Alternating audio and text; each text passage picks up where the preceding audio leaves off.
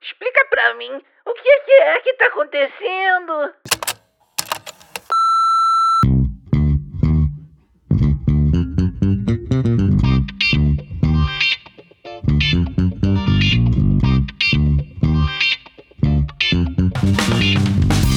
Salve, salve, raça humana! Chegando aqui, zeradinho no PCR, pra dizer que eu tô muito feliz. O episódio de estreia bombou. Muita gente mandando mensagem, muita gente saudando. E a primeira temporada do Embaralha tá começando e sente só o clima. Salve, salve, galera! Aqui quem fala é Fabiana Carla e eu quero mandar um beijo muito carinhoso pro meu amigo, meu irmão Nelson Freitas e pra galera do Embaralha e Dá de Novo, que tá fazendo um conteúdo divertido, que vale a pena curtir esse podcast. Então, um beijão pra vocês e muito sucesso! Oi, Nelsinho, aqui é Daniele Vinitz. Embaralha e Dá de Novo, esse segundo episódio do teu podcast, que tá maravilhoso convidando aqui todo mundo para ouvir, porque eu já tô louca para ouvir o segundo. Embaralhe e dá de novo com Nelson Freitas para vocês. Beijo. Alô, alô, galera do Embaralha de novo, meu amigo Nelsinho. Aqui é o Fagner. Quero dizer que adorei o primeiro episódio de vocês e já estou esperando o segundo. Aproveito para parabenizar o pessoal da sonorização e naturalmente a qualidade dos convidados. Tá muito boa. Vai melhorar quando me convidarem, naturalmente. Valeu, parabéns, tamo junto.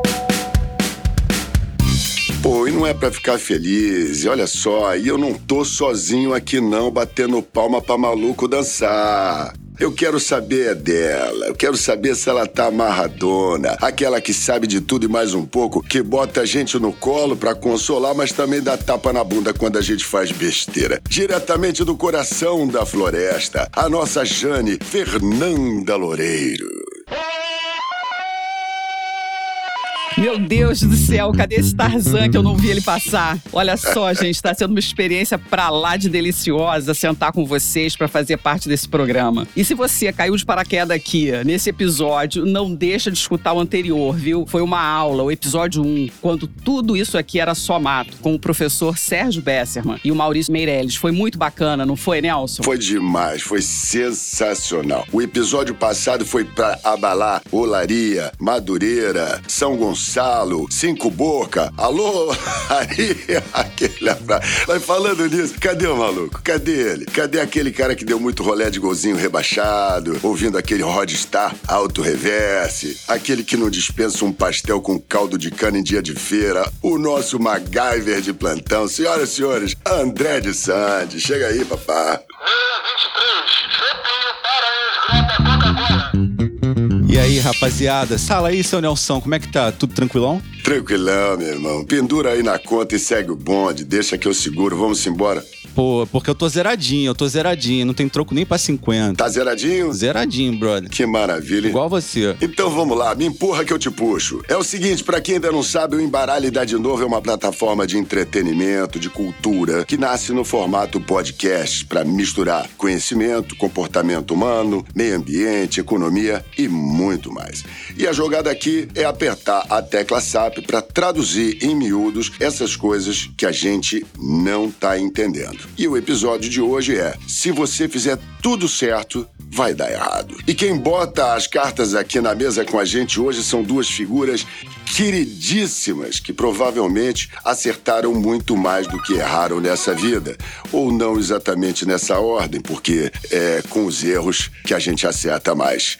Senhoras e senhores, com vocês, Jacó Pinheiro Goldberg, sociólogo, psicólogo, intelectual, acadêmico, advogado, assistente social, escritor brasileiro, é o autor de mais de dois mil trabalhos entre livros, ensaios, crônicas, palestras publicadas no Brasil e no exterior, além de artigos de jornais, revistas e fonte de entrevistas em rádio, televisão e internet. Se existe alguém aqui que entende da cabeça do ser humano, esse cara é o o professor Jacó Pinheiro Goder. Querido, é um privilégio dividir essa mesa com você. Seja bem-vindo. Muito obrigado. Para mim também é uma satisfação por ser você, por ser um projeto, uma proposta de um programa inteligente e por isso necessário num mundo onde o impulso nós sabemos disso, para mediocrização é muito grande. Perfeito. É necessário que a gente possa, como você colocou, através de uma leveza essencial para a sobrevivência da condição humana, uma leveza, encarar o peso de existir. Tô falando, gente. Eu não tô falando. Olha, esse episódio de hoje eu chego a ficar arrepiado. Que prazer, Jacó. Que prazer desfrutar de todo esse teu conhecimento, toda essa tua maneira de falar. E, poxa, você tocou no ponto que é isso mesmo. É uma leveza. A gente tem que tratar de assuntos delicados com leveza. E para passar a regra no assunto com elegância e simpatia, Marvel Lúcio. Quem é Marvel Lúcio? Ele e Raimundo Nonato. Quem é Marvel Lúcio? Mais conhecido como o Carioca. Carioca é humorista, radialista, repórter, trabalhou na Rádio Jovem Pan por 22 anos no programa Pânico. Saiu do rádio, trabalhou em tudo quanto é televisão, Rede TV, Bandeirante, também foi repórter da TV Globo no Video Show. Atualmente ele apresenta o quadro Só Fazenda na Record TV e também tá bombando com seu canal de podcast no YouTube, Ticaraticast. Ticaracaticast. Ticaracatecast. É um nome fácil, Aí. graças a Deus. É lógico. Graças a Deus é um nome fácil. O cara passou a infância vendo na televisão dele as pessoas meio ali deformadas, pintadas de verde, porque a TV não pegava bem. Cresceu lá escapando das linguiçadas, lá no 423, São Gonçalo, Vila Isabel, vulgo coesão. Fala carioca, como é que você tá, irmão? Pô, agora desenterrou, hein? Coesão amarelo, amarelo ovo. Pô, esse aí era mais conhecido como ônibus assassino. É meu, rapaz. Ui, os motoristas só andavam a 130 por hora, papai. O que matou de gente Cê é louco. batia abarrou desse ônibus. Os motoristas só andavam acelerado. Os motoristas de ônibus do Rio de Janeiro deviam ser estudados, todos eles. Eu e Não, Fernanda. aí. taxista, motorista, vendedor de picolé. O carioca, de uma forma geral, precisava ser estudado, né? É isso aí. Vamos embora, gente. Vamos soltar a abertura macacada. Vem comigo.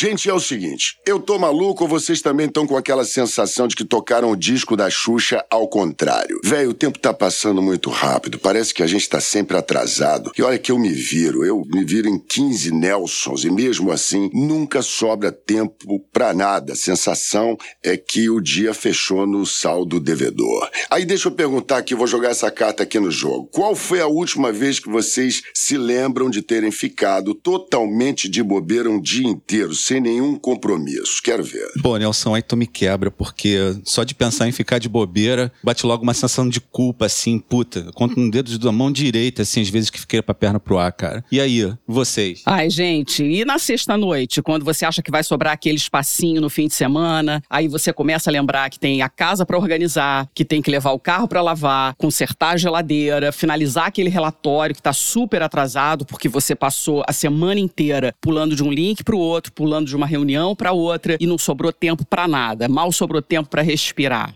Não é fácil, não, esse ritmo. É isso mesmo, não tá fácil não. E aí, de repente, alguém grita, sextou, sextou porra nenhuma, ainda tem um monte de coisa pra fazer. É aquela correria. E vocês estão ligados que não foi sempre assim. Antigamente, a gente sentia o tempo passar de uma outra maneira. A galera era muito mais ligada na natureza, no dia, na noite, na primavera, no verão, outono, inverno. Tinha que esperar o tempo da semente brotar de florescer, de crescer, de dar frutos, para depois colher. E aí tudo se repetia. O tempo era totalmente circular. Aí, esse negócio de tempo circular e tal, essa história de medir tempo, isso é muito maluco, porque antigamente tinha uma medida que a galera falava na lavoura, que era o tempo de ordear uma vaca, né? É mesmo? É, cara, em Madagascar, os caras tinham lá um tempo de fritar o gafanhoto. Aquilo tempo crocante. Né? Mas olha que interessante, tempo de fritar um gafanhoto devia ser uma expressão, né? Que nem o, o- o amado mestre que dizia assim, peraí, que é, é rapidinho, é vapt-vupt, né?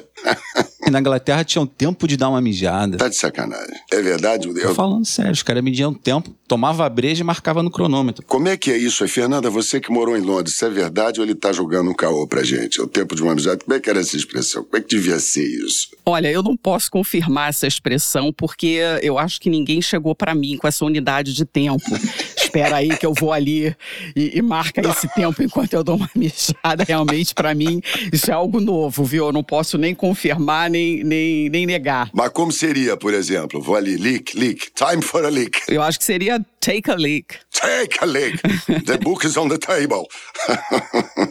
Mas olha, assim, a meu ver, as coisas começaram mesmo a piorar. Foi muitos séculos depois, sabe? Quando o homem começou, pouco a pouco, a parar de sujar a mão de terra para sujar a mão de graxa. Afinal de contas, a gente sabe que foi a Revolução Industrial, né? Que trouxe as máquinas e com elas a gente passou a trabalhar num outro ritmo, num ritmo muito maior. E imagina a jornada de trabalho, né? Ele chegava, chegava até a 16 horas por dia, com uma pausa de 10 minutinhos só para almoçar. E aí acabou esse romantismo todo. E a tal da produtividade eh, padronizou o tempo para todo mundo. E, e foi isso, né, cara? A gente que assistia os Jetsons, que sonhava com o robô trabalhando pra gente, né? Trazendo café, o jornal.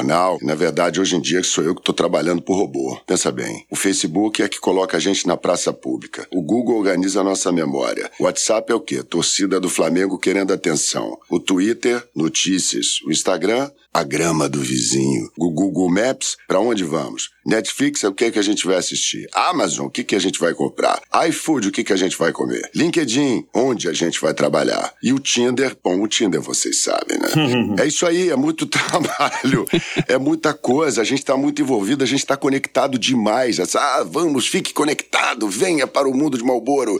É, a conexão e tudo. E a gente passou um pouco do limite, né, Fernanda? É verdade, Nelson. Cara, para você ter uma ideia, segundo um estudo do We Are Social, o brasileiro fica em média 10 horas por dia conectado em algum dispositivo. Eita nós somos porra. o terceiro país que mais usa as redes sociais. E nós fazemos isso tudo normalmente pelo celular. Então, essa tentação de bolso que a gente carrega é difícil de resistir e largar dela, sabe? Só serve para deixar a gente cansado. Na verdade, Verdade. cansado e estressado, né? Porque os dados que a gente tem aí são, são verdadeiramente alarmantes. Por exemplo, segundo a OMS, o Brasil é o campeão mundial de ansiedade. Cerca de 9,3% dos brasileiros sofrem desse mal. São quase 20 milhões de pessoas ansiosas. E nós também temos o lamentável título de quinto lugar no ranking mundial de depressão. Olha, é um tanto de gente com estresse mental que dá pra gente parar pra pensar, viu? É, aí a gente acha que tá fazendo o certo, né? Encarando a pressão, mas a gente tá varrendo dama pra debaixo do tapete. É estresse no trabalho, nas relações, na família. A parada vira uma bomba relógio e a gente tá fazendo as coisas. A gente tá fazendo tudo errado, pô. É muito pouca gente gostando de samba. É verdade. Muito pouca gente gostando de samba. Essa frase. É ruim da cabeça ou doente do O pé? doente do pé falou tudo, moleque. Falou tudo. Jogou uma carta boa na mesa. Gostei. Truco, ladrão. Eu vou jogar uma outra carta aqui que vocês vão ficar boquiabertos. Uma frase que é a seguinte. Segura essa, Jacó. Sim. Abre aspas. O mundo tá uma correria. Está chegando perto do fim. Quem falou isso foi o arcebispo de Ulfsted, em um sermão realizado na cidade de York, na Inglaterra. Só que ele falou isso há mais de mil anos atrás. Precisamente mil e 14 anos atrás. Ô, Jacó, a gente está vivendo mesmo a sociedade do cansaço, que é o best-seller lá do Bill Yun-Shu Han, né? Ou a vida moderna é uma mera cópia em carbono das épocas anteriores? O que, que você diz pra gente? Bom, em primeiro lugar, essa visão apocalíptica, essa ideia de fim de mundo, ela sempre refletiu uma pulsão de morte, uma tendência. O ser humano tem duas grandes tendências.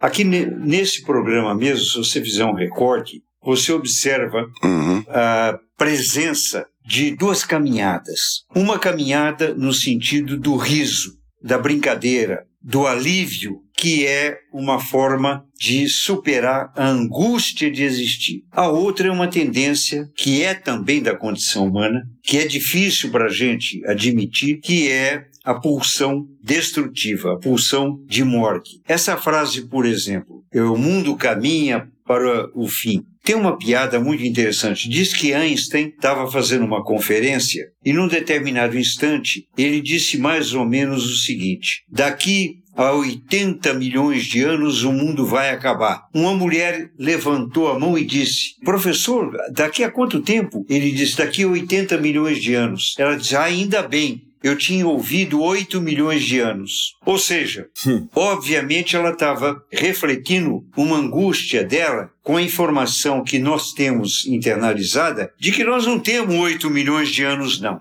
Nós temos um tempo para viver. E é disso que se trata. Não é do tempo do mundo, do planeta, nada disso. É o tempo de cada um de nós. É o nosso dia. É o dia que vai terminar, terminar entre aspas, na hora que a gente vai dormir. Porque um dos grandes erros, um dos grandes enganos da cultura contemporânea é que dormir significa não viver. Pois é. Essa é uma cilada, uma armadilha fundamental para destruir a contingência da felicidade. Porque dormir é uma das sensações, é uma viagem. Mas que ácido lisérgico, que Calvin Klein merda nenhuma. Você quer uma viagem maior do que essa quando você dorme e você viaja por mundos do passado, por mundos do futuro, por mundos nunca visto? Você fala com a tua mãe que morreu, porra! Porra, é sensacional. Tu tem toda a razão.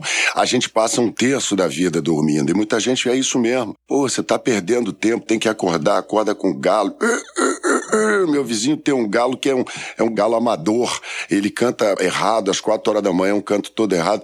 E eu digo, porra, bicho, a gente precisa dormir. É sensacional, não é isso, de Sandes? É, cara, assim, a gente pra fazer essa recuperação tem que bater, porque é a hora mais importante que tem, né? O sono é que a gente vai poder regenerar Exatamente. coisas que a gente ao longo do dia foi exigindo do corpo. Mas, professor, Jacó, tem uma coisa que me intriga, é a relação da gente com esse cotidiano de informação, né? Porque tá todo mundo pirado, tá todo mundo batendo nos consultórios, a coisa tá uma loucura, né? E aí a gente vive o que eles chamam de, de infodemia, né? essa pandemia de informação. A gente é um corpo velho, esse corpo biológico aqui não evoluiu tão rápido assim para acompanhar essas transformações. Então, como é que a gente vai conseguir se organizar enquanto sociedade para lidar com essa quantidade de informação? Você hoje conversa com qualquer pessoa, naturalmente, uma das primeiras colocações que o indivíduo faz é mais ou menos assim: Você viu que coisa incrível? No interior da Itália, morreram de coronavírus ontem 96 pessoas. Essa informação, para aquele indivíduo, é absoluta, total e estupidamente inútil. Nós somos acometidos de informações que, na realidade, nos desinformam da essencialidade da nossa existência. O que cada um de nós precisa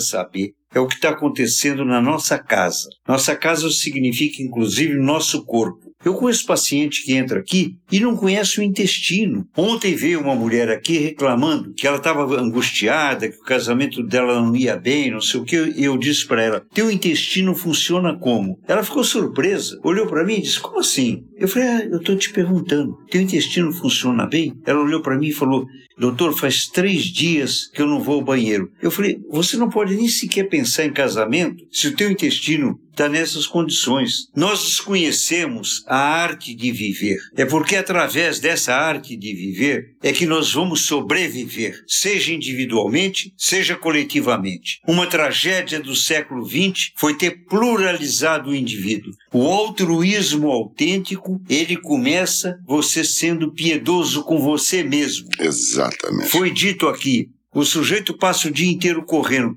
Correndo atrás do quê? Primeiro, para, para, para. O século XX foi o século do apressadinho. Eu escrevi um livro, apresentei na Faculdade de Medicina de Londres. A tese que eu defendi é que o ritmo alucinante do século XX é que levou ao totalitarismo, às guerras, aos massacres. O sujeito tem tanta velocidade e ansiedade de viver que ele deixa de existir. Porque o importante não é viver. Tem gente que chega para mim e diz: Como é que você se sente aos 87 anos? Eu digo: Nesse momento, eu estou com um calo no pé. Eu lá estou preocupado se eu tenho 87 ou tenho 82. Eu lá estou preocupado com o que aconteceu na minha adolescência. Eu nem lembro da adolescência. Aliás, na adolescência eu também não lembrava da infância. Não, falou tudo. Qual é, carioca? Tô ligado que tu teve teu rolê no Tulipão, já que tu veio de São Gonçalo. Tu é sobrevivente, né? Caraca, agora tu puxou brabo, hein? Não lembro mais dessa época. Desde os dois anos eu não lembro mais de Se fui nada. pobre, não me lembro. Mas joga essa carta aí de Sandy, joga essa carta pro Carioca que eu quero. Vamos levantar. Vou puxar, vou puxar, ó. Puxei, carioca. Seguinte, ó. Tu acha que tá todo mundo vivendo o enigma do Tuninho, brother? Geral tá tentando chamar atenção de alguma forma, mas no final do dia tá todo mundo falando pras paredes, cara. Rapaz, sabe o que, é que acontece? Eu tenho algumas ideias na cabeça. Eu tenho uma visão muito otimista do mundo. Eu sou uma pessoa muito. Acredito na oportunidade do- de viver, do privilégio de olhar pro céu e agradecer a Deus. Todos os dias eu faço isso. Todos os dias, de verdade. Todos os dias eu sou um cara muito crente a Deus e sou muito grato pelo ar que eu respiro. Eu já enxergo a- as coisas de um outro jeito. Tudo é um privilégio. Vocês falaram aí sobre um, um- Quanto tempo você não ficou parado? Porra, nós ficamos parados um ano e meio dentro de casa, porra. Você tá louco? Ficamos muito tempo parados pra refletir, se reinventar. Estamos aqui provavelmente fazendo isso aqui porque lá naquele um ano e meio a gente ficou parado. Com certeza. Surgiu novos frutos, surgiram novas oportunidades, novas ideias. Então, assim, eu sou uma pessoa que eu procuro tirar o lado bom das coisas ruins. Tudo que vem de ruim, que vem na vida de todos nós, todos nós temos problemas. A vida, você já nasce com problema, você se faz cocô nas calças, alguém tem que te limpar. Então, isso já é um problema. Então, a vida a gente tem que procurar sempre aprender com as coisas ruins que acontecem para que elas saiam do caminho e a gente consiga andar. A tecnologia, gente, o que foi a tecnologia durante uma pandemia? Imagina a gente, Nelsinho, Hum, em 1985, presos dentro de casa há dois anos, com a TV verde, É. as pessoas eram verdes, queimava a válvula. Que merda! é verdade. Hoje a gente tem videogame, Netflix, pô, um home entertainment de qualidade. Acesso a muitas coisas, pô, delivery por celular. Isso é um avanço. É verdade. Isso é, é, verdade. um, é uma benção. Então eu acho que a gente tem que buscar uma visão mais. Eu, pelo menos, carrego isso. Eu carrego um- uma positividade dentro de mim enlouquecedora. Mas eu aprendi aos 12 anos de idade em São Gonçalo. Quem disse que não tem pensadores em São Gonçalo? Claro que existem os pensadores. Que é aquela visão do hater. Que esse sim é o mal da internet, né? Mas também temos que aprender a lidar. E com 12 anos de idade, antes de existir internet, eu digo a vocês por que que eu não ligo para a cultura do hater e da crítica do hater. E identificá-lo é primordial. Tinha um cara que eu era campeão de natação lá no Tamoio Futebol Clube, saudoso Tamoio Futebol Clube, que inclusive está à venda. Eita porra. Vai virar prédio, né? Faliu o clube. E não virou patrimônio, né? Os vereadores não conseguiram essa proeza. E o que que acontece? Tinha um moleque que eu não ganhava na natação nem, nem a pau. Eu não ganhava. Eu ganhava de todo mundo menos daquele moleque. Aí meu treinador falava assim: Cara, seu tempo de treino é melhor do que o treino dele de prova. Não tem como você perder. Aí eu falo, cara, mas eu tô perdendo. E aí, num determinado momento, meu treinador refletiu: sai da água, moleque. Eu tinha 12 anos de idade. Vem cá, deixa eu te fazer uma pergunta. Na hora que você tá nadando,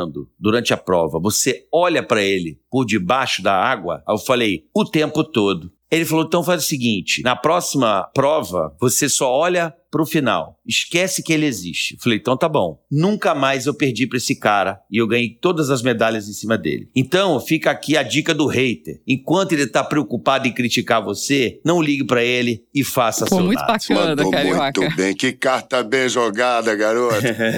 Não, eu gostaria só de dizer o seguinte: eu sou um otimista por natureza. Quando eu tinha cinco anos de idade, o pediatra chamou a minha mãe e disse: Dona Fanny, esse menino não vai vingar. Esse menino não tem força física. Só o cabelo que não, né, Jaco? A senhora tem que se acostumar com a ideia que ele tem mais seis meses, um ano de vida. Eu me lembrei disso Nossa. quando, aos 87 anos de idade, eu estava treinando karatê. Eu sou otimista por natureza e é o otimismo, sim, que é, na minha opinião, o principal elemento, não da longevidade cronológica, porque não é essa que é importante. O importante é a exuberância de viver. Eu tenho essa perspectiva otimista. Mas nesta sala, aqui, por esta sala, passaram praticamente todos os últimos presidentes da República. Passaram todos os elementos que decidem o destino dessa nação. Passaram e passam de todas as dimensões possíveis e imagináveis, como passam também pessoas extremamente pobres, porque eu faço esse trabalho a vida inteira mas infelizmente eu tenho que consignar e registrar, por uma questão de consciência, que o Brasil é um país injusto socialmente, que nós somos cúmplices permanentes de um crime, que é o crime da fome, são milhões e milhões de pessoas passando fome num país milionário. Nós somos um dos países mais ricos do mundo.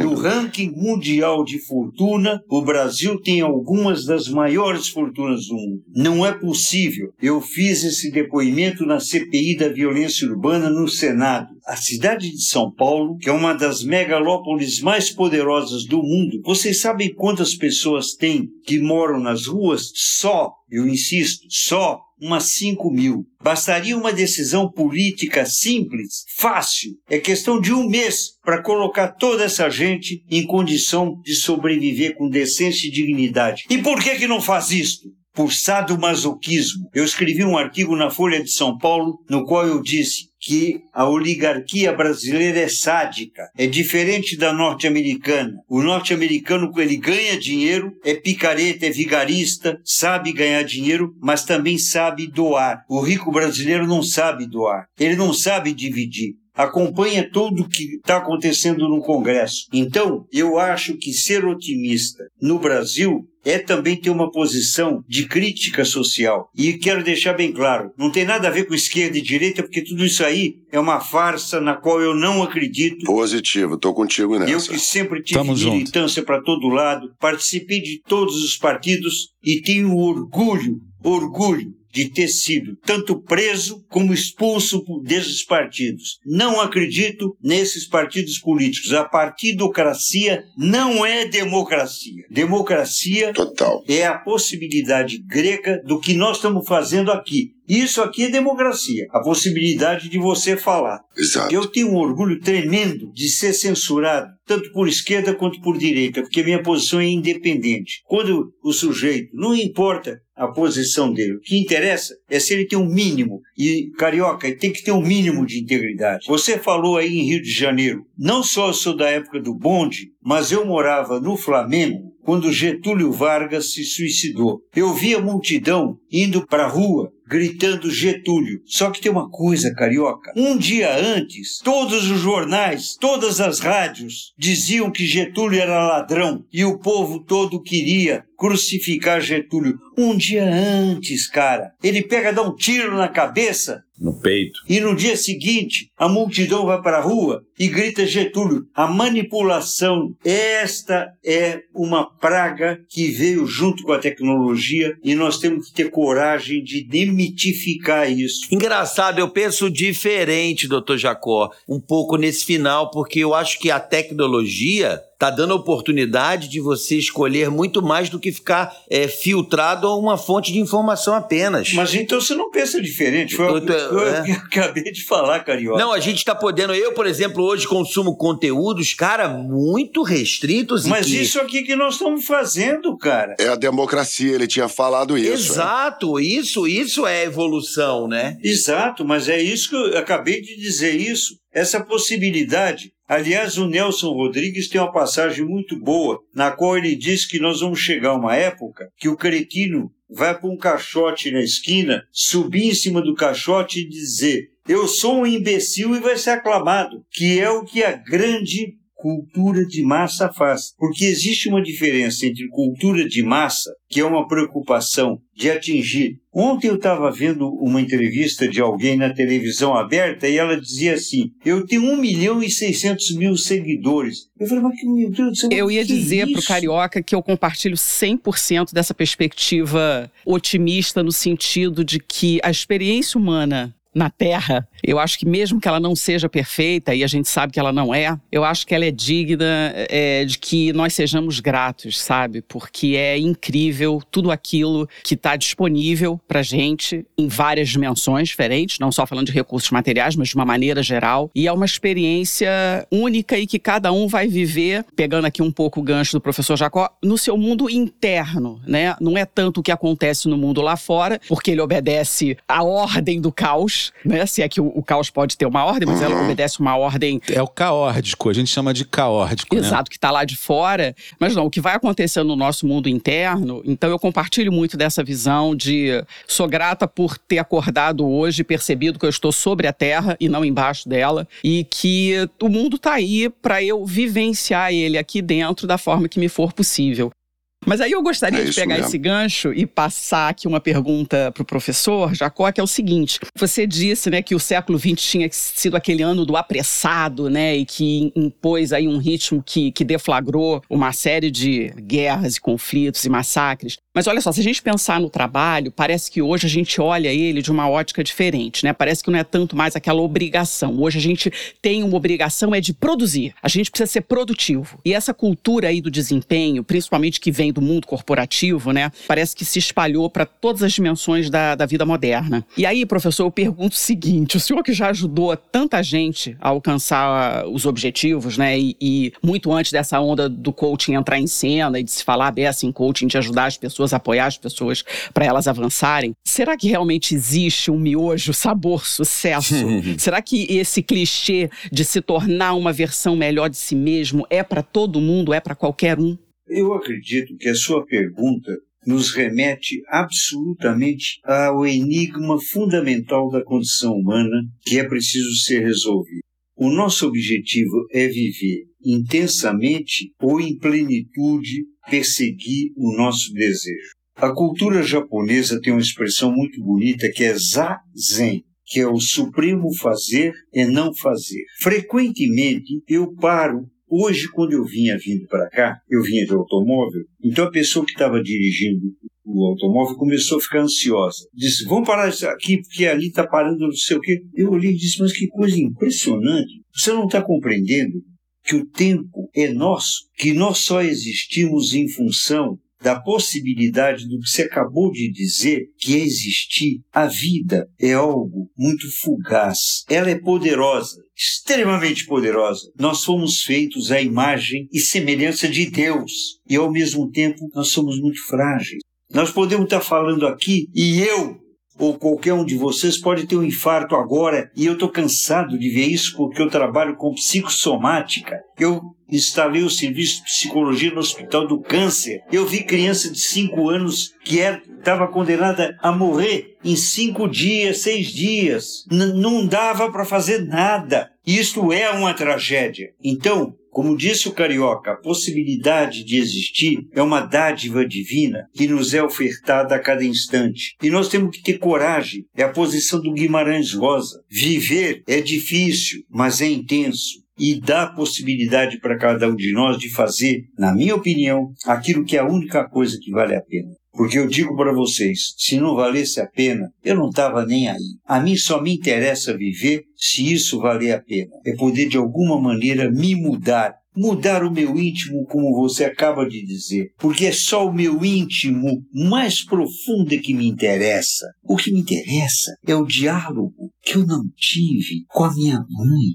antes dela morrer. Eu fiquei monologando e perdi aquela oportunidade. Não é arrependimento, não, não tem nada de culpa neurótica, não. É lição de vida. Então hoje eu sou capaz de ligar às quatro horas da madrugada para um amigo e dizer, ô cara, eu gosto de você. Porque eu não sei se eu vou estar vivo às cinco horas. Não é fatalismo, não. Pô, meu Deus do céu. É aprender a aproveitar e usufruir cada instante. Por exemplo, esse cara que acabou de falar agora, eu gosto muito desse cara. Quando eu ouço a voz dele, eu vibro. E é isto que, na minha opinião, tem um significado básico. Que é, uma, é a palavra, eu considero que existem duas palavras que estão totalmente desmoralizadas na sua essência. É Deus e amor. Todo mundo fala em Deus e esquece de Deus. Todo mundo fala em amor. Quando alguém vira para mim e manda essas mensagens aí, né? Eu te amo, eu fico desesperado. Mas quando alguém vira, olha para mim com amor,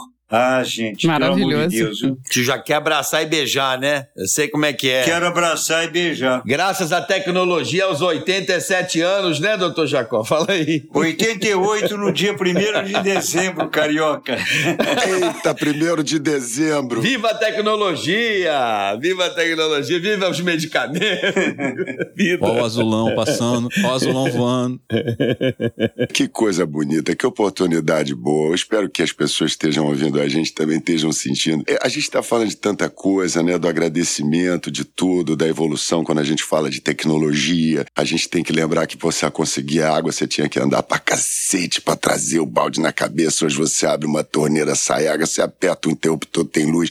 E isso tudo é parte da tecnologia am- pré-internet e tudo. E a gente quer ser feliz, a gente quer poder ter isso mesmo. Jacó, você matou a gente com essa descrição que a gente fez de você ligar às quatro horas da manhã pra um amigo pra dizer, pô, tô com saudade de você, velho. Caraca, Nelson, se tu me ligar 4 da manhã, eu vou te dar uma bitoca de Rivotril, porque eu tô boa noite Cinderela hora. você falou sobre a água, né? De abrir a torneira. Eu vou dar mais uma possibilidade que a tecnologia me dá. É tudo uma questão de ótica. Uhum. Eu sou viciado em águas. Então, por exemplo, eu acredito muito no poder da água. Demais. Eu acho que é o líquido mais divino que nós temos na natureza. Você já tomou água de caxambu? Eu tenho na minha geladeira agora. Se o senhor quiser, eu te dou por aqui. Se pudesse, eu te dava. Mairink 2, sei até o nome da fonte. Se você coloca a água da fonte Mairink 2 nos olhos, você tem uma viagem parecida com a viagem de ácido lisérgico. Nós temos a melhor água mineral do mundo. Esse é meu LSD, ó. Olha lá, Eu não ele tem acredito. lá o negócio dele. É mesmo, Caxambu? Agora você me diga, se isso não é milagre, É tem um padre católico chamado Teilhard de Chardin que disse que na dimensão do cosmo só o milagre é possível. Olha o milagre. Ô, gente, vocês que estão aí nos ouvindo, se você achar que a gente programou isso, você é um cético. Eu não tinha a menor ideia. Você É imagina que eu falo, ah, eu tô arrepiado, rapaz. Eu falo do Caxambu, minha gente, isso é testemunho da presença, da grandeza de Deus. Caxambu, Caxambu. E o carioca puxa essa carta e joga na mesa e grita truco. Isso prova que Minas Gerais é o lugar mais importante do mundo. Doutor, você conhece essa aqui, ó? Chama Ibirá. Tu já ouviu falar dessa aqui? Não conheço. Onde é que fica Ibirá? Aqui no interior de São Paulo, não? Sim, senhor. Lá em Termas de Ibirá, próximo a Catanduva. Esse fim de semana eu tô indo pra lá. Então traga 50 fardos da água Ibirá lá de Catanduva. Pode trazer, põe na mala do carro. É muito boa mesmo, Carioca? Essa água, ela é importantíssima. Ela tem um componente químico chamado vanádium, que só 0,0000001 001 001 do mundo tem esse estoque dessa água que é uma das melhores águas para o sistema gastrointestinal. Então, para quem tem azia, para quem tem enjoo, para quem água ibirá é o melhor remédio. Então, se eu não tô meio estufado, não tô me sentindo muito bem, quero acordar, eu tomo todo dia de manhã antes de dormir. Que coisa boa. Eu, eu faço um, um combo entre elas, sabe? Eu tenho o cambuquira também. Cambuquira também? Tenho. Você é um sábio, você é um filósofo. Sommelier de água. Ah, Sommelier de água. Adorei, carioca. Que lindo, que papo gostoso. Fernanda, não é sommelier. É Sim. terapia. aham. Terapeuta, terapia. ok. Então não é sommelier, é terapeuta. Se você souber o que uma água dessa faz, o doutor tá aí pra dizer. É hidroterapia. Você sabe que as melhores terapias do mundo são talassoterapia, que é o tratamento pelas águas do mar, talasso é o deus grego do mar, e hidroterapia. Eu pratico a hidroterapia. Ô, gente, que coisa incrível. Deixa eu dizer uma coisa. É louco isso, porque a gente faz um, um podcast, a gente bola um trabalho, a gente estuda, a gente pesquisa, e de repente o papo vai para um lugar tão maluco, tão gostoso, tão positivo, que é isso que vocês estão falando agora, que o coração chega no É o fenômeno. É o fenômeno. disso é o fenômeno do grupo. É um milagre, é um isso é um pequeno milagre que acontece com a gente. Milagre do compartilhamento de conhecimento. Os americanos têm uma expressão muito bonita, difícil de ser traduzida para qualquer língua. É serendipity. Tem pessoas que acham que dá para traduzir por sincronicidade, mas não é bem isso não. Serendipity é isso que aconteceu hoje aqui com essas histórias de Caxambu, eh, Carioca. Getúlio Vargas. Ai, gente. Carioca, deixa eu seguir aqui por um lugar, porque a gente estava falando muito disso, de tornar uma versão melhor de si mesmo, toda essa, essa questão de que a gente traz uma positividade, né? E essa, isso aí é que move a gente, né? Mas por outro lado também a gente tem o contrário, porque é todo fiel da balança. Por um lado você tem que estar sempre equilibrando, é o yin e o yang, né? Então eu queria jogar uma carta na mesa aqui, aliás, para todos, né? Inclusive para quem tá ouvindo a gente. E eu não sei se vocês já assistiram aquela série Ted Lasso, né, que tá na Apple TV, que ela fala sobre um coach de futebol americano que aceita uma proposta de treinar um time de futebol lá na Inglaterra, ou seja, ele é de futebol americano e vai treinar um time de futebol, futebol, soccer. Então, é, já é inusitado por isso, né? São duas temporadas. Na primeira, o treinador vence os obstáculos com otimismo, com aquele sorriso largo no rosto, distribuindo presentinho para agradar todo mundo. E as atitudes das pessoas ali transformaram a série num sucesso astronômico de audiência, né? Mas já na segunda temporada, esse mesmo protagonista sofre com ataques constantes de pânico, né? E traz toda uma complexidade de traumas, assim, que, que jogam ele no divã. Nesse momento da série, ela dá um recado sobre a positividade tóxica. Então, você, por exemplo, Carioca, você acha, e essa pergunta é para todo mundo, mas eu queria saber de você especialmente, você acha que por trás, às vezes, daquele sorriso largo, que a gente pode estar tá sentindo um profundo gosto de merda na boca, você, tipo assim, aquela tristeza aí, a gente como comediante que tá sempre trazendo alegria e tudo. O que, que você pensa sobre isso? Meu amigo, eu tenho uma válvula de escape chamada choro. Eu choro bastante às vezes, eu sou fácil de chorar. Boa. Eu também. Eu acredito que o choro seja a faxina dos problemas. É como se eu estivesse lavando o banheiro, sabe? Deixando aquele ambiente límpido. Eu hum, acho que hum. o choro, a oração, quando as coisas estão bem difíceis ou estão quando estão extremamente fáceis. Nesses dois polos, eu sempre pratico muito a oração, porque eu acredito tanto em superar o problema a força que a oração tem de te impulsionar e te motivar, e ao mesmo tempo, quando tá dando tudo tão certo, você fala assim, cara, não é possível. Pô, obrigado.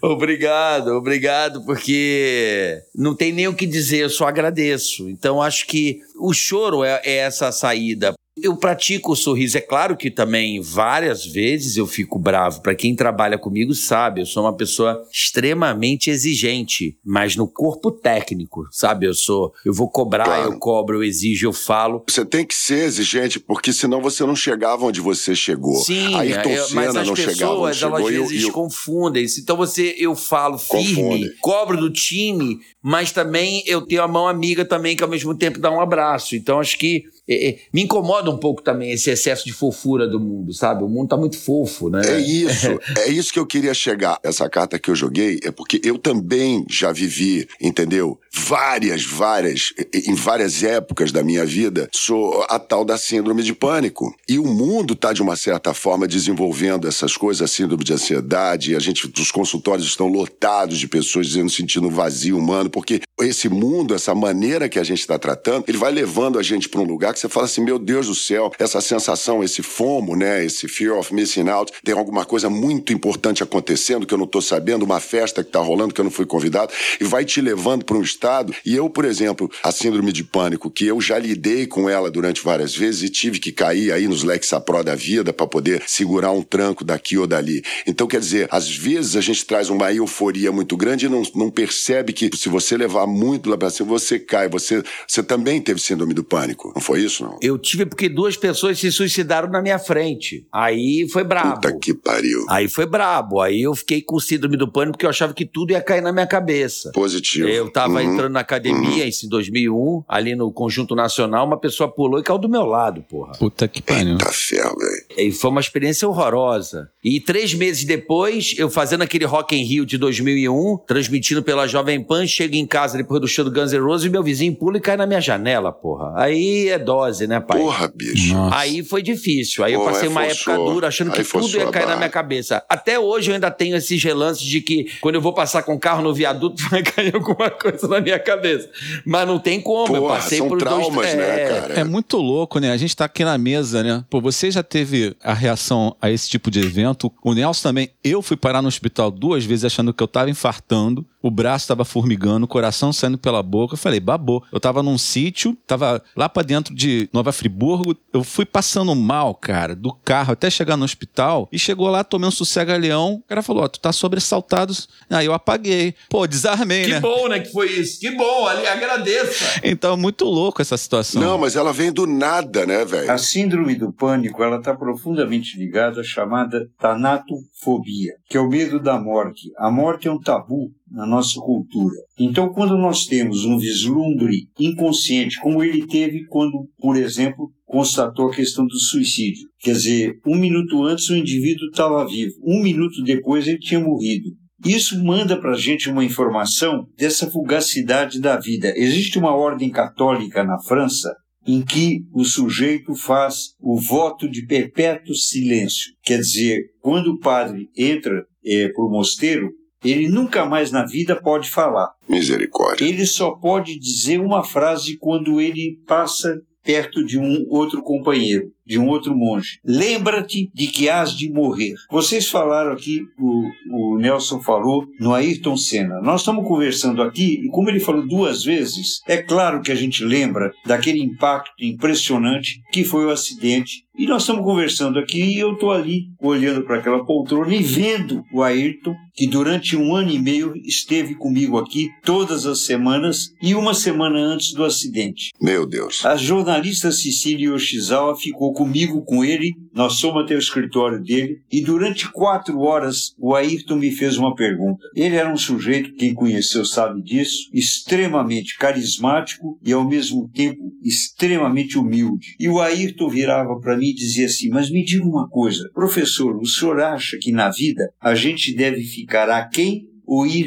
além. E ele insistiu duas vezes. E nós ficamos algumas horas discutindo essa questão. Qual é o ponto que o ser humano precisa atingir para se sentir realizado? Porque o que a gente no fundo quer é apresentar o boletim para nós mesmos. É chegar um instante e dizer: eu estou relativamente em paz porque eu fiz o que tinha que fazer com as pessoas que eu amo e com aquelas que eu odeio. Eu tenho essa posição, quero deixar bem claro. Uhum. Porque a ideia de que o mal não existe, eu acho extremamente perigosa e destrutiva. Eu acho que a coragem demanda filosoficamente que cada um de nós tenha o mínimo de dignidade de reagir ao mal. Prudência. Prudência e reação eventual. Porque se alguém acha que é preciso ser condescendente ou fazer cambalacho ou pacto com o mal, está profundamente enganado. Provavelmente nunca assistiu o que é um estupro, nunca ouviu falar o que é um assassinato totalmente descabido, nunca ouviu falar o que é uma tortura sádica.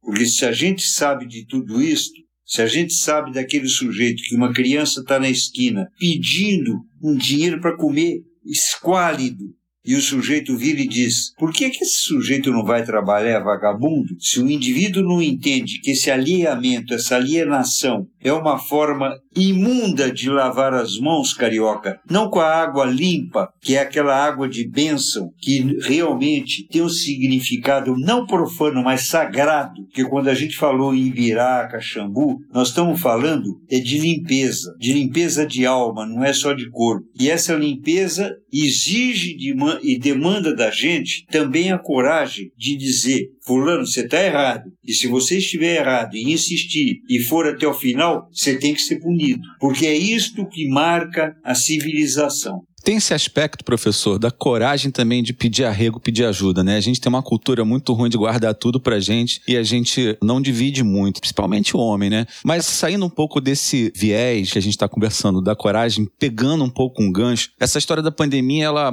mostrou pra gente que sozinhos a gente não consegue resolver nada. A gente só tá conseguindo superar essa história do coronavírus porque rolou um esforço sincronizado e conjunto com uma porrada de cientistas espalhados nos, vários países para arrumar uma solução solução. Como é que a gente resolve essas questões estruturais, né, que dependem muito do poder do coletivo, uma vez que está todo mundo buscando só uma visão individualizada da vida? A gente não fala nem com o vizinho, porque se a gente não se conecta para resolver um problema que é mudar a regra do jogo ou ir para um lugar melhor de potência da humanidade, como é que a gente resolve esse paradoxo do poder do indivíduo e o poder do coletivo? É, a sua pergunta é muito importante porque, na minha opinião, quanto mais se fala em massa, povo, menos se fala em humanidade. Porque a ideia de solidariedade não significa transformar todo mundo no plural. Eu me lembro que teve um presidente da República, um infeliz presidente da República, que uma vez deu uma entrevista e ele disse assim: ninguém é indispensável. No dia seguinte, eu respondi numa entrevista para a Folha de São Paulo: o presidente está completamente errado. Cada um de nós não é substituível. Ninguém vai substituir a minha mãe. Ninguém vai substituir o meu irmão. Cada um de nós é um mundo em si mesmo, um mundo precioso. Quando você pensa no coletivo, no sentido de massa, você acaba não dando importância à pessoa em si. Eu acho que a solidariedade significa dignificar as diferenças. Respeitar a diferença não significa você ficar igual ao outro. Eu não tenho que ser igual a você. Aliás, eu não sou igual a você, meu Deus. E não quero ser, como não quero que você seja igual a mim. Uma vez eu li uma frase muito bonita. Uma mulher mandou colocar, ela fixou no vidro do carro dela. Não me siga, eu também estou perdida. Não me siga, eu também Ah, estou que perdida. maravilha, que maravilha, que maravilha, que maravilha. Puta merda, Muito bom, muito sensacional. bom. Lindo, professor, lindo. Pro... Muito bom. Ô, ô Nelsinho, Nelsinho. Diga, amor, diga, diga. Eu quero saber o seguinte, em relação a- ao que o André disse, quantas pessoas estão participando dessa conversa? Ou quantas pessoas, dentro desse processo que a gente está fazendo aqui, você em Alagoas, outro em Nova Friburgo, o doutor em São Paulo, eu em São Paulo, para que isso é, esteja acontecendo? Estou falando de indivíduo e coletividade. Uhum. Quantos indivíduos para construir a tela do celular, o cara que desenvolveu a tela, o cara da Vivo que instalou o cabo, o cabo chegar até minha casa, a casa de vocês. É, enfim, quantas pessoas deixaram o seu legado para um todo? Eu acho que esse ponto é muito importante em que as pessoas precisam refletir quando se fala em coletividade e o doutor fala em indivíduo. Então, quantos indivíduos fazendo o seu trabalho que num todo forma a vida e, e as coisas? É isso. Isso em harmonia. É isso mesmo. Ó nós aqui, ó. Quantos anos de desenvolvimento? Quantos caras não falaram, poxa, eu, eu um dia ainda vou ter um aparelho na minha mão? Eu lembro da propaganda do Pelé da Nokia. Eu falava, isso é impossível. Ele entrava num carro e usava um celular, olhando dentro do carro, conversando com alguém. Estamos aqui fazendo isso, vivendo isso. Os Jetsons. Não é, não é, não é? Então, quantos profissionais, né, dispensaram do seu legado, né? Eu acredito em legado. Todo mundo tem a sua importância pelo Exatamente. legado que eu deixa. acho que assim, eu, eu penso na perspectiva de não olhar o coletivo como uma massa pasteurizada, né? Falar da pluralidade que o professor comentou um pouquinho mais no início, que a gente transformou os seres humanos naquela coisa plural, mas aquela massa meio que amorfa, e pensar na coletividade como um encontro Deus, de vários Deus, esse Deus com um apóstrofe. É isso. Quando a gente pode reunir esse encontro individual e fazer dele algo maior, é daí onde vai surgir toda a transformação, né? Não, não nessa massa pasteurizada que às vezes eles tentam transformar a gente. E eu queria, Carioca, te fazer uma pergunta Claro. com relação a uma coisa também que a gente tem visto muito, que é como a nossa cultura eh, vem demonizando essa questão do fracasso. Só que a gente sabe que a criatividade, que a transformação, que a disrupção, que a inovação, ela está justamente ligada a esse processo de tentativa e erro. Uhum. Né? É daí onde surge o que é novo. E no Pânico, vocês foram, por exemplo, uma revolução na forma como se fazia o humor. Vocês acertaram uma fórmula fazendo tudo errado, ou pelo menos tudo fora do padrão, tudo diferente daquilo que a gente estava acostumado. Então, assim, entre verdade. o que vocês erraram, o que vocês acertaram, entre o cair e levantar, qual você diria que foi o grande aprendizado dessa jornada que vocês fizeram? Eu diria sobrevivência, Fernanda. A sobrevivência faz da pessoa ser o que ela quiser. Né? Muito se fala, você falou sobre competição, sobre a competição ela é essencial para a evolução humana. As pessoas precisam competir, precisam querer ser melhores que as outras, é onde o mundo evolui. Vamos dar um exemplo. Se nós tivéssemos uma telefonia, já que estamos falando aqui, estamos via, né? Cabo, internet, enfim. Se estivéssemos no mundo de uma, vai, uma telefonia eh, pública de uma mão só, não sei se estaremos tão bem enquanto eh, ainda temos, sei lá, quatro, cinco companhias disputando para quem faz o melhor serviço e o melhor preço. Então a gente evolui com a competição, não tem jeito, né? Então, o Pânico, ele tentou no começo ser um programa convencional. Só que assim, a gente estava na rede TV, uma TV que ninguém queria rir, ninguém gostava. A gente tinha os artistas na rádio, mas ninguém queria ir na rede TV. Então a gente falou assim, cara, se a gente não tiver os artistas, a gente vai morrer. A gente não vai sobreviver na televisão. Então vamos fazer o seguinte, já que eles não vêm aqui, vamos até a eles e vamos causar, velho. Vamos falar na cara dos caras que eles são os puta falsos, que foi isso. Foi uma questão de sobrevivência. E aí pintou-se a oportunidade, né? Surgiu através de um descobrimento ali, uma descoberta de que se a gente não se mexesse, nós entraríamos ali num- numa espiral que de querer fazer igual, a gente ia se ferrar porque a gente não tinha, a gente estava competindo com Porsche, a gente com chassi de Chevette, entendeu? Então a gente, pô, vamos ter que botar uma asa nesse Chevette aqui e ver se a gente consegue voar. E a gente conseguiu voar, mas foi graças à sobrevivência, Muito bom, sobrevivência. muito Eu bom. gostaria de dizer uma palavra que é o seguinte: quando o pessoal do Pânico me convidou para participar frequentemente do programa de vocês, eu fui extremamente criticado, censurado, como inúmeras vezes. Aliás, esse é um dos grandes orgulhos e vaidade que eu tenho. Inveja, viu, doutor? Eu- eu- é um orgulho tremendo que eu tenho, Carioca, de ser extremamente considerado um indivíduo na contramão. Eu faço questão de estar na contramão. Então o sujeito chegava para mim e dizia assim: Não, mas como assim? Você é professor em Stanford e fica dando entrevista no Pânico? Eu disse para mim: pouco se me dá a importância de qualquer indivíduo emitir um juízo a respeito do que eu faço. O que me interessa é corresponder a quem me acolhe. Só isso me interessa. Única e exclusivamente isso me interessa. Eu já, já saí daqui para ir para Jaboticabal, que é uma cidade pequena, para fazer uma palestra Conheço. e recusei a ir dar uma entrevista na maior televisão com a maior audiência de São Paulo, porque eu achei que é um pessoal chato, desagradável, uma relação que para mim era tóxica. Não queria, não me interessava. E fui para Jaboticabal para falar para 40 pessoas e achei divertido, agradável, interessante. Mas ganhei uma fortuna. Ganhei dois abraços e um beijo. Olha a outra. A ideia de fracasso é muito relativa. Você não sabe o que eu arrumei em Jaboticabal, não vou nem contar pro senhor. Não conta, Era não. muito mais do que Só isso. espero que não tenha Jabuticabal. sido com a mesma pessoa, carioca. Eu ia direto pra lá, eu não vou te contar pra quê. Eu ia pra Taiúva, do lado, a 25 quilômetros. Nem vou te contar o que eu fazia lá. Não conta mesmo que a gente acaba Aff, brigando, Maria. carioca. a respeito disso que a gente estava conversando, né? Dessa presença de Deus, dessas escolhas que a gente faz. E Deus, sabe-se lá quais os deuses que nós temos. E isso que o professor falou de Jabuticabal, e isso que o Carioca falou, do que, que eles conseguiram ali fazer da, do pânico, né? Dessa escalada de vitória e tudo. E, e todos temos vários deuses aí pelo planeta. A gente tem o Buda, a gente Maomé do outro lado, tem o, né, o judaísmo, tem todas as suas crenças. E se fala muito em Deus, né? Eu estava outro dia no aniversário da Ângela Vieira, de 50 anos, lindíssima, capa de Playboy já tem um tempo. E a Arlete Salles se aproximou de mim com uma tacinha de flores na mão, parou do meu lado e falou comigo, Nelsinho, Perguntaram ao Dalai Lama o que era Deus. Do nada ela falou. Aí virei para ela e falei: o que, que ele respondeu? E ela disse: ele respondeu: Deus é estímulo. E saiu. Uau, e é com esse estímulo então que a gente vai escutar as respostas memoráveis do homem das cavernas mais sagaz da podosfera. O que será que o nosso cavernoso especialista tem a dizer para nós, Homo sapiens, nem tão sapiens assim?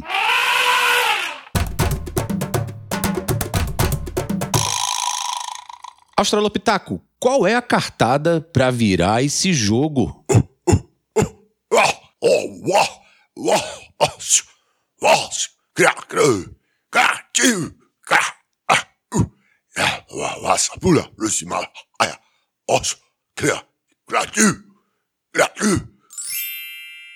E aí, gente, vocês já estão conseguindo entender melhor o que o Australopitaco fala? Então, hoje ele falou ócio criativo. Professor Jacó, você concorda com a opinião do Australopitaco? Acho que ele se inspirou no Domênico de Masi para trazer essa solução. Você concorda? Só existe, na minha opinião, motivação de vida quando você transforma. Numa passagem, dando uma aula no Hospital do Câncer, eu disse que o medo real do ser humano não é o medo da morte, é a ideia do Kafka.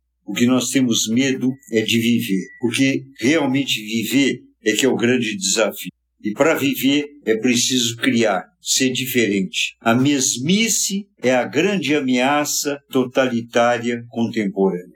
Vamos fazer a diferença. Cada um de nós, seja como for, se caracterizar como um ente diferente. Nós não temos que ter sucesso. Os melhores momentos de transformação da minha vida pessoal foram momentos de derrota e fracasso. Quando eu achei que estava tudo perdido, eu me encontrei. Maravilha. Boa. Nunca se pode se encontrar aquele que nunca se perdeu, na é verdade? Sensacional. Não me siga, eu já estou perdido. Não me siga, eu já estou perdida.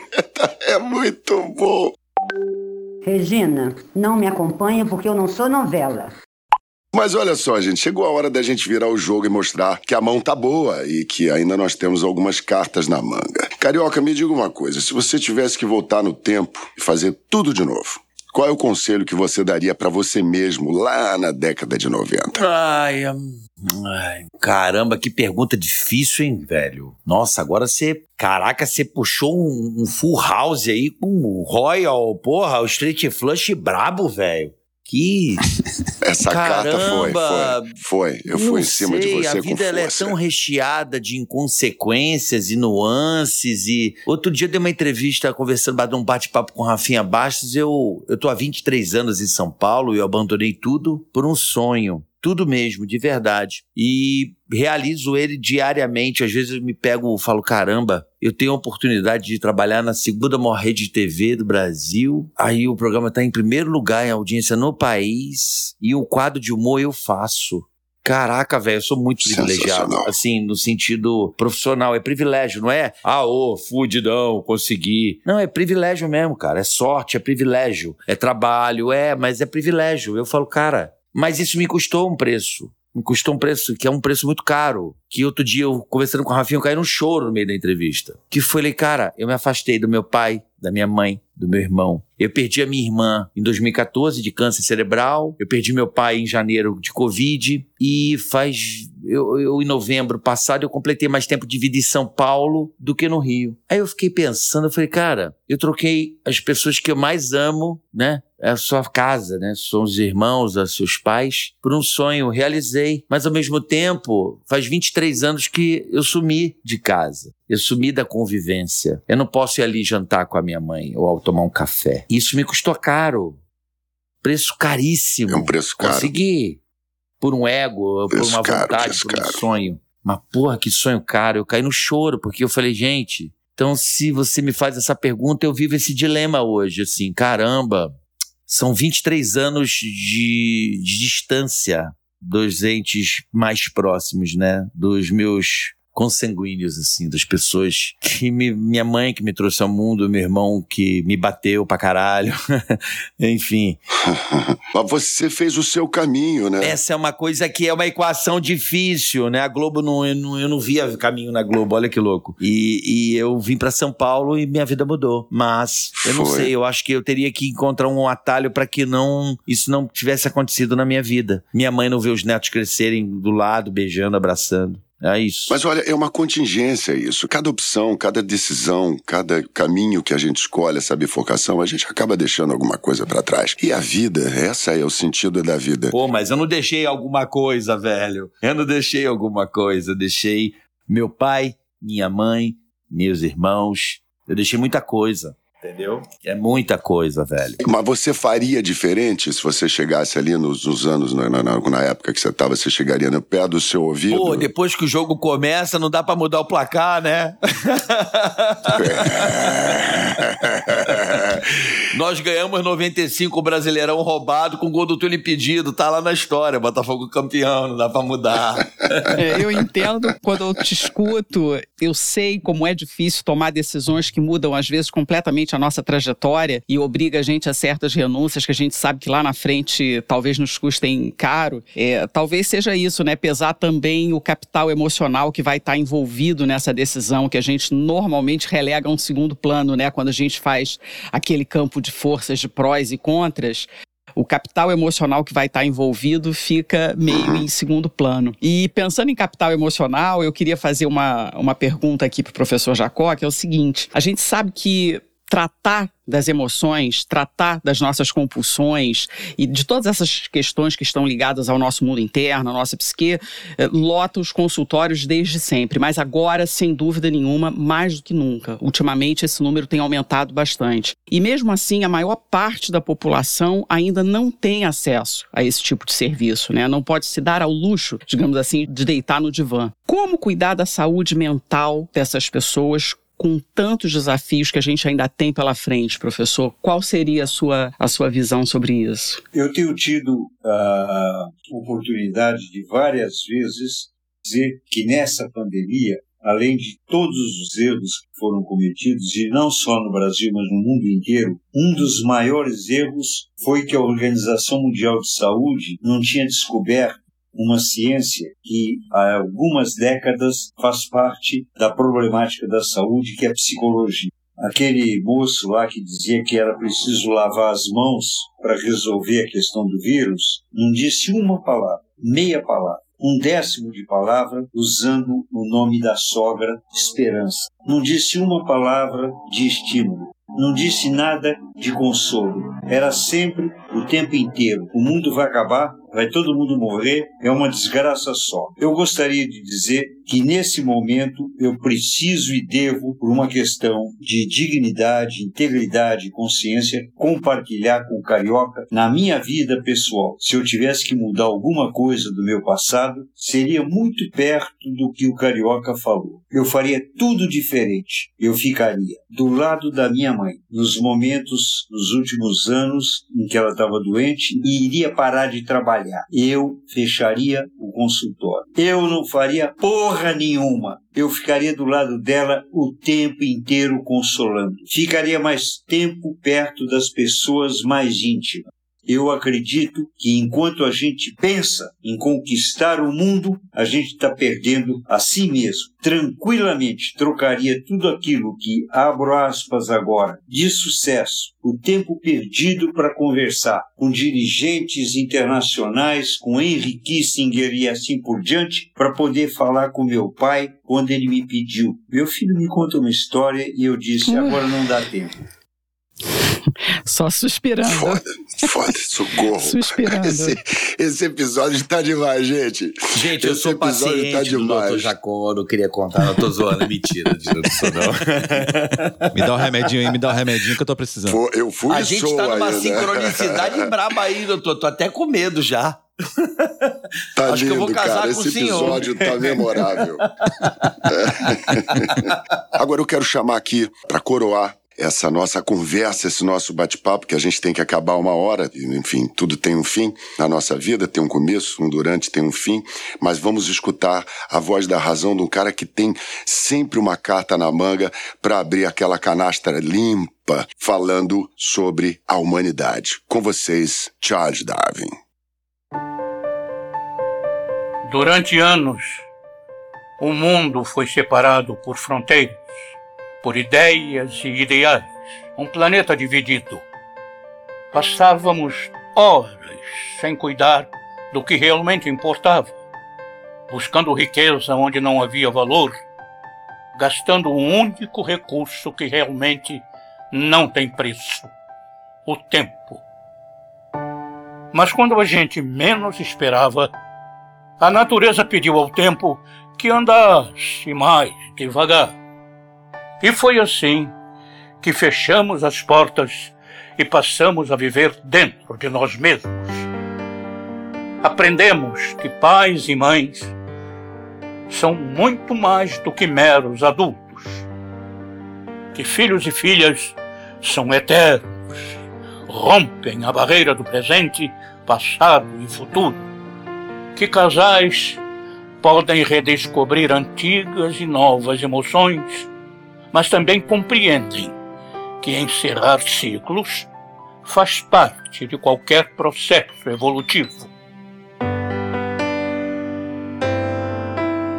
Amigos, ah, esses vivem inventando novas formas de matar a saudade, porque amigos eles são a família que a vida nos permite escolher.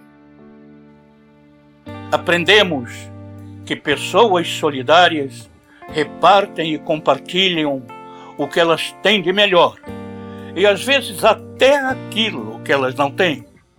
Que os super-heróis de verdade estão lutando incansavelmente pela vida nos lugares menos prováveis e não nas telas de cinema aprendemos que, mesmo com as nossas diferenças, podemos criar laços de esperança e humanidade. E que a natureza, longe de nossa interferência, vai muito bem, obrigado. Já estamos praticamente todos de portas abertas e prontos para uma nova vida. Mas não se esqueçam que também tiveram aqueles que nunca puderam se isolar. Quando você teve fome, dor, frio e conseguiu ter uma noite de sono, de paz e tranquilidade, eles estavam sempre lá, essencialmente prontos para te atender. Quem sabe agora juntos vamos reinventar o amanhã porque o que ficou para trás, o tempo já levou.